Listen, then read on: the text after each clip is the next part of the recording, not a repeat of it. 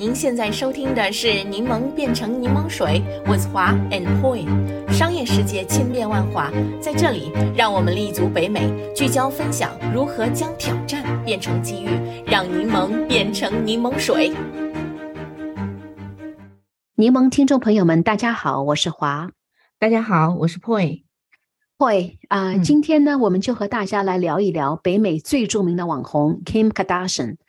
嗯，最近呢传出新闻，美国证券交易委员会，也就是英文的 SEC，指控这个卡大山非法的宣传加密货币。原因呢是那个 Kim Kardashian 在二零二一年六月的时候，在他的 Instagram 的这个帖子里面宣传了一个公司的加密货币。但是呢，他并没有披露自己因此而获得的二十五万美元的报酬，因此呢，除了支付一百万美元的这个罚款之外呢，他还将支付二十五万美元的这个报酬加上利息。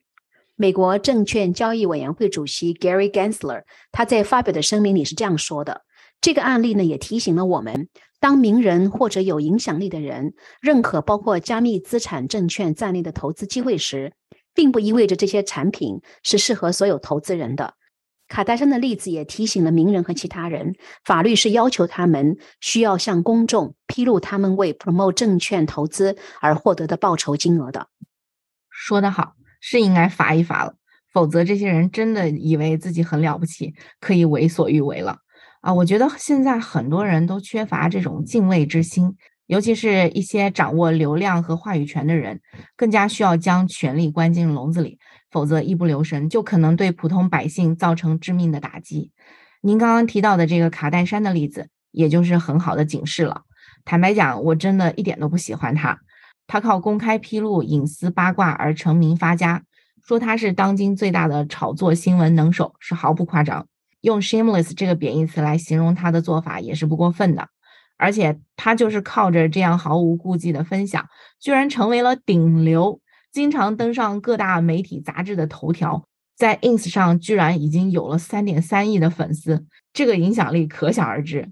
所以 SEC 的这次罚款也算是为卡戴珊敲个警钟，提醒他不能想说啥就说啥，不是任何毫无顾忌的宣传都是没有后果的。希望以后他在选择为什么宣传的时候，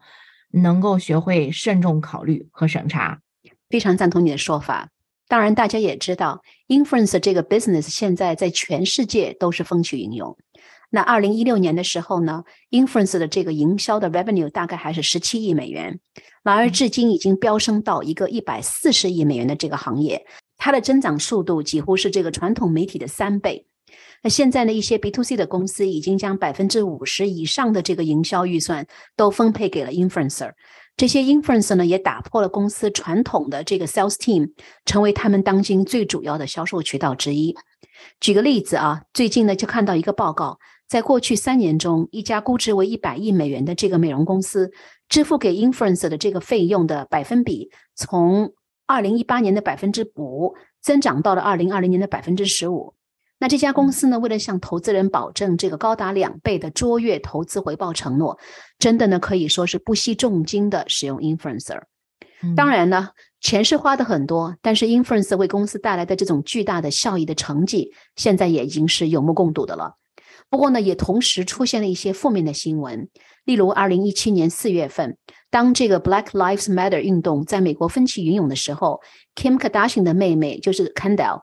啊，他与百事可乐合作的广告受到了社交媒体用户强烈的谴责，认为这个广告是为了商业的利益而利用这个黑人抗议运动，因此百事可乐不得不在不到四十八小时后将这个广告从各个社交媒体上撤下版本，因此呢，也大大损失了百事可乐的这个声誉，被贴上对一场重大社会运动装聋扮哑的这个标签。嗯，华姐，您说的这个广告我有印象，作为百事。嗯，Live for now 就是就现在这个 campaign 的一个活动部分。这支广告它想表达的主题是年轻人的团结和当下的激情快乐。可是要命的是，黑命贵的起因是一场人命官司。百事拿抗议活动做背景来做广告，本身就已经很敏感了，还非要把可乐的激情快乐。和这场悲愤的运动结合起来，实在是太过牵强了。呃，尤其是镜头里面金小妹把可乐递给现场的警察，连我都看得浑身难受。把这种严肃的抗议表现得像嘻嘻哈哈的时尚派对，简直就是对黑人人权活动的贿赂，实在是太不妥当了。啊，我都不知道百事可乐怎么进行内部审查，让这条广告出街的。我们也把这个 link 贴在了文章当中，如果朋友们有兴趣，可以点击来看一看这个广告。嗯，所以呢，百事可乐的这场公关事故也再一次告诫我们大家，用这个 inference 蹭热点，一定要非常小心，一不留神呢，就可能会产生这种负面的影响。那我们呢，就再回到今天播客的这个主人公 Kim Kardashian。当时呢，那个公司聘请了他和其他几个 influencer 在社交媒体上推荐他们的这个代币。那这几个 influencer 呢，就包括了前波士顿凯尔特篮球明星 Paul Pierce 和拳击手 Floyd Mayweather。嗯，当这个卡戴珊确定为这家公司去年六月在他的个人 Instagram 账号上做广告时，美国监管机构和社交媒体观察者都觉得这是一个非常疯狂的举动，因为这个 token 在市场上存在只有一个月。更严重的呢是，当他六月份在 Instagram 账号上分享的时候，他并没有把这个 token 如此之短的这个 timeline 分享给他三亿多的这个粉丝追随者们。由于这些争议呢，这笔广告的投放其实对公司也是损失惨重。在这个卡戴珊的 Instagram 帖子之后呢，公司呢就损失了将近百分之七十以上的价值。那这个结果显然不是他们想看到的。哇，这个损失够惨重的。讲到这里啊，我又不禁感慨了。有时候真的觉得这个社会 太浮躁了，很多人总想着一蹴而就，总以为品牌就是出个名而已。其实完全不是这样的，品牌是靠一步一步的行动打造出来的，是靠你优质的产品传递出来的，靠你服务的口碑做出来的。而且，名人代言虽然看上去光彩夺目，时常也会带来很好的效果，确实是可以利用他们的知名度和美誉度，借力打响自己品牌的知名度和美誉度，实现弯道超车的。但是，这也是一把双刃剑。一旦名人出现公关危机，所产生的这个负面效应也会立刻投射到他们代言的产品上去。我记得二零一八年的时候，著名的电影明星 Will Smith 为了加深自己在社交媒体的声誉，花了很多的努力，将自己打造成这个 Instagram 之王。然后就是这么一个作为深受大家喜欢的 influencer。和艺人，他所建立起来的这些个人品牌财富，却在去年的奥斯卡颁奖礼上，因为扇了喜剧明星 Chris Rock 的耳光而大大受损。可以说，他在公众场合失去的冷静，就是品牌方在市场中丢掉的利润。品牌方也很无奈啊，毕竟品牌并不是能够时时刻刻的控制代言人的这个言行举止的，呃，只能是事发之后立刻去终止合约。断臂求生，感觉和 influencer 的合作也是处处是坑啊。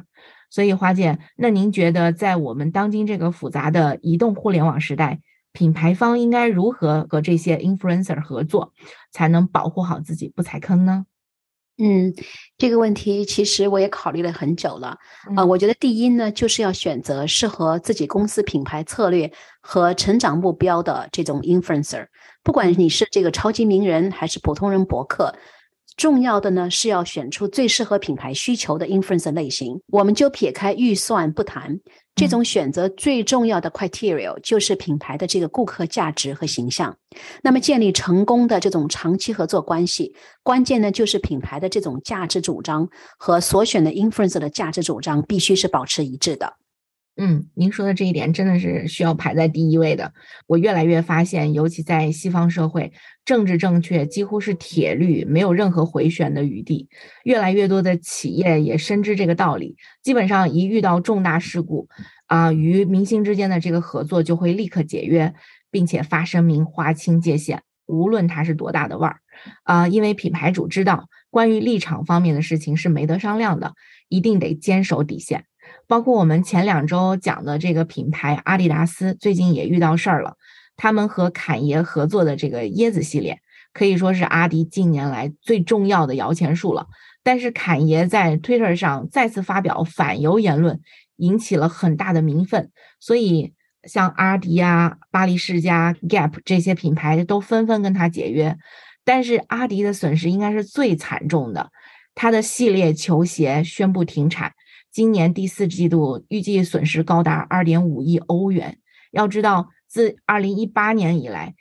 ，Yeezy 系列每年销售额都在十亿美金以上，而且这个系列可以说是阿迪达斯在潮流领域能与耐克对标的唯一牌面，和它解约，损失惨重，可想而知。嗯，真的，所以说呢，这个 Adidas 即使承受这么重大的损失，也要停止解约，就更加说明了政治正确或者说是价值观的重要性。没错，嗯，那除了这个价值主张一致之外呢，第二呢，就是要找到正确的合作模式。现在呢，市场上的这种 influence 的人数和种类是非常非常多的，所以呢，通常在理想的情况之下，你应该只与一两个有影响力的人互相合作。虽然呢，目标用户人口统计数据可以帮助你筛选这个合适的平台，但是选择代理机构，也就是我们英文说的 agencies，是一件比较复杂的事情。起点呢，就是要找到这些 influence agency 的特点啊，所吸引的这种 influence 类型等等。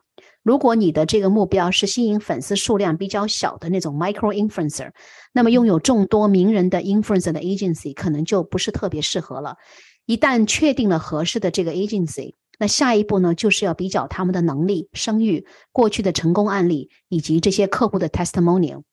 嗯，确实，这就好比选择投放平台，要选择与自己的客户群比较 match 的平台进行投放，而且整合资源是需要很多时间和精力的。如果品牌方一个一个与这种 micro influencer 去对接的话，也实在是太耗时耗力了。所以选对一个 agency 就显得尤为重要了。对，我觉得说的非常对。然后第三呢，就是要能够识别数字的真假。我们通常犯的一个错误呢，就是将粉丝的这个关注数量、点赞的数字和实际的消费者参与度等同起来。现在很多社交媒体平台都可以通过支付一定的费用，购买到这个粉丝的数量。直播观看数啊，视频的浏览量等等等等。正因为如此呢，公司更要自己建立比较好的这种分析工具和 scorecard，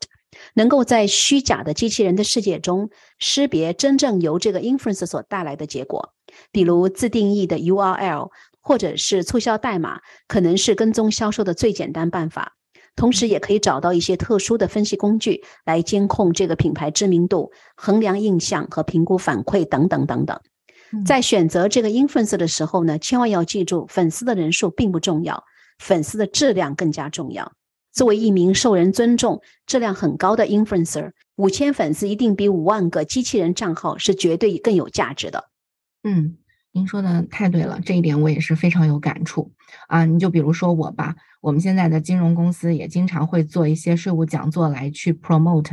那么我们的税务讲座也是要选择这个公众号来打广告的。呃，但是我们就会发现，那些大杂烩的生活类的大号的效果，远不如一些 focus 在某些细分人群的领域的这个公众号的效果好。换句话来讲，influencers 也是有自己特定的定位的。你到底是找生活类博主，还是找美妆博主？主要还是要先回到你的目标客户身上，他们更喜欢什么，你就去找什么。第四呢，就是要有永远在线的这种心理准备和策略。网络事件呢是由这个微趋势和流动魔音所驱动的，社交媒体呢永远是处于动态的，它不受这种年度化、标准化和固定化的影响。因此呢，作为公司来说啊，传统的那种静态宣传已经越来越没有效果了。要成功，必须从传统的那种慢节奏转为无时无刻都在跳动、都在引领潮流、都在与观众对话的现代社交媒体趋势。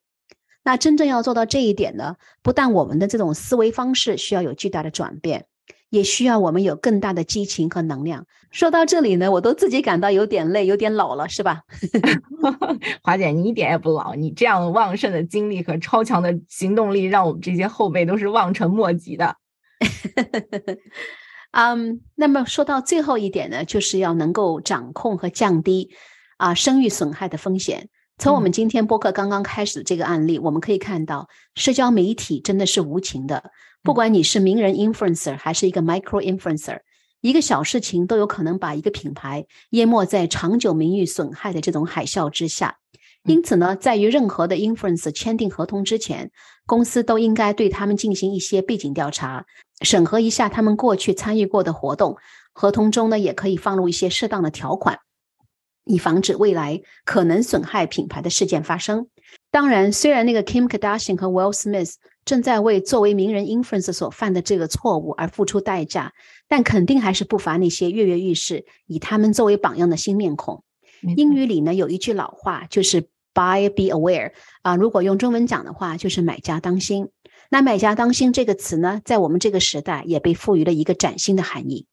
嗯，花姐，您说的很对，您说的这一点我也非常的有感触。我以前在市场部的时候，就是花钱的部门，也是这个买家，深深的体会到要把钱花好实在是太不容易了。另外，我也想补充一点，就是当我们选择一个 influencer 的时候，如果品牌方只是把他们当成一个传播渠道的话，给他们相应的标准化的传播内容，千篇一律。其实是会有点可惜的，是没有把这些 influencer 用好的，因为每一个 influencer 被众多的粉丝关注，肯定是因为自己的一些特性被喜欢到的，所以和这些大 V 们合作的时候，一定要求这些大 V 们按照他们平时的 post 风格，重新撰写品牌方想要表达的内容，也就是定制化的内容，这样他的粉丝们才更愿意去接受品牌方所推荐的内容。否则，内容与大 V 们平时的风格不同，就会有一种割裂感，也会让粉丝们自动过滤掉这些内容。所以，好的内容可以让品牌在 influencer 的投放下获得更好的效果，成倍数级放大。呃，Point，你补充的这一点真的是非常好，我自己也是非常有体会。最近也看了一些案例啊，就是照抄的话，其实你是再大的 influencer 也没有什么用的。influencer 还是自己要下功夫啊，根据自己的这个特色啊，把品牌的这个啊品牌语言 customize 一下，能够然后放送出去，这样效果就会比较好一点。好了，今天的节目呢就到这里了。在结束今天这一期的节目之前呢，我们也想询问一下我们的听众朋友们，你们对今天的话题有何感想呢？欢迎大家去我们的网站 turnlemonintolemonade.com，点击我们今天这一集的 link。如果呢，你想加入我们在多伦多的柠檬群的话，也请与我们联系。我们的微信号是 realstone r e e l s t o n e。我们的网站上也有其他的联系方式。谢谢大家的收听，我们下一期节目再见了，再见。感谢收听我们这一期的内容，欢迎订阅我们的 Podcast 频道，搜索“柠檬变成柠檬水”。我们期待与你一起热爱学习、热爱思考、热爱品牌、热爱挑战。